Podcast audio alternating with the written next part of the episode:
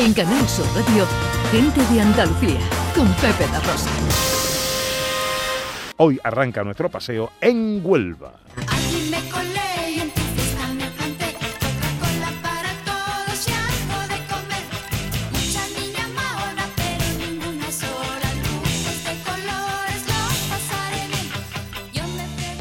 Porque el Gran Teatro de Huelva cumple 100 años y lo va a celebrar con una programación histórica, Ana. Así es, Pepe, que arrancó ya el pasado 16 de febrero con un espectáculo musical que es expresamente hecho para la ocasión, para la inauguración de esta programación y luego va a tener un montón de actividades, de espectáculos y de acciones para que conozcamos también más este teatro y su historia.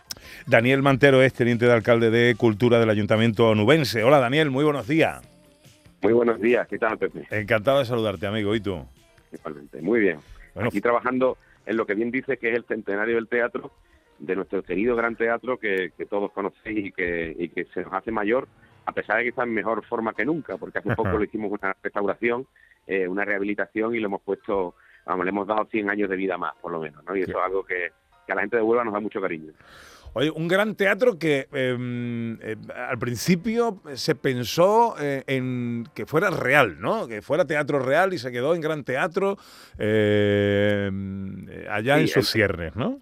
El, el teatro se funda en el año 1923, el 30 de agosto, y, y se, y se, se llama Real Teatro, nombre que se pierde después de, de la Guerra Civil y se, y se cambia simplemente a, al Gran Teatro, ¿no? que es como lo hemos conocido pues hasta la actualidad, ¿no? Y, y bueno, lo vamos a dejar como Gran Teatro, un teatro pues, que ha sido el corazón neurálgico de toda la cultura de Huelva eh, en este último siglo. Por allí han pasado, hemos pasado todos los ciudadanos pues no solamente como público, sino todos los artistas, y ahí han nacido grandes artistas de Huelva que ahora pues triunfan por todo el mundo, ¿no?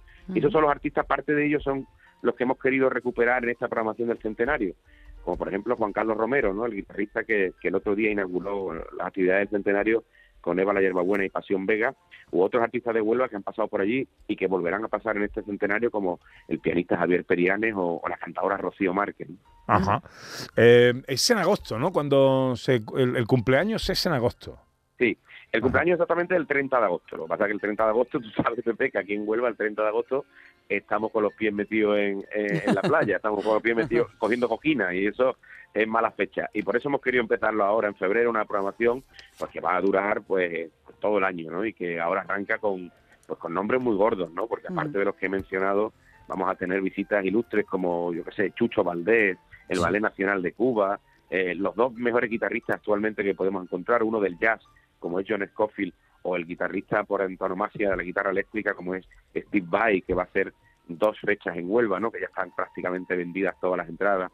Eh, magos como Yunque, eh, para los más jóvenes cantantes como Raúl, musicales como Peter Pan o Cruz de Navaja, que hemos escuchado antes, A Mecano. que empezaba la entrevista con Mecano, ¿no? Eh, incluso estrenos de teatro, de, vamos a hacer un estreno nacional como es La Ilusión Conyugal, un espectáculo que ha elegido la productora Pentación, espectáculo para iniciar la gira en España, para, para montarlo expresamente en Huelva y eso es algo que nos posiciona ya como un destino eh, muy cotizado ya no por las giras de teatro españolas y eso pues posiciona al Gran Teatro como un referente, ¿no? Y, y estamos muy ilusionados, la gente está muy contenta. Nosotros invitamos desde Huelva que todo el que nos escuche de cualquier punto de Andalucía se acerque a Huelva y que, bueno, disfrute con nosotros de ese centenario.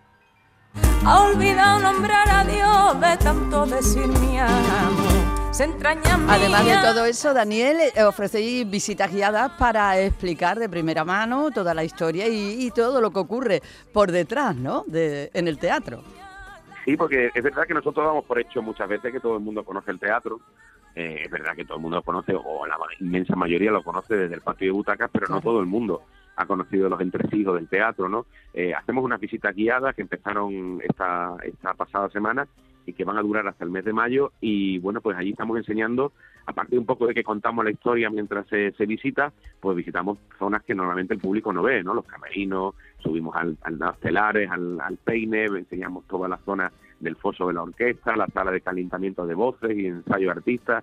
En definitiva, le damos un pequeño tour. A ver, el Gran Teatro tampoco es que sea muy grande, pero pero sí es desconocido, ¿no? Por- Porque hay partes que la gente no, no trata, como, como decía, ¿no? Y la gente está muy contenta, así que puede ver la belleza de un teatro que a pesar de ser pequeñito es una auténtica joya, una pequeña bombonera que, que, que tanto gusta a, a todos los artistas que vienen a pisar sus tablas. Mm.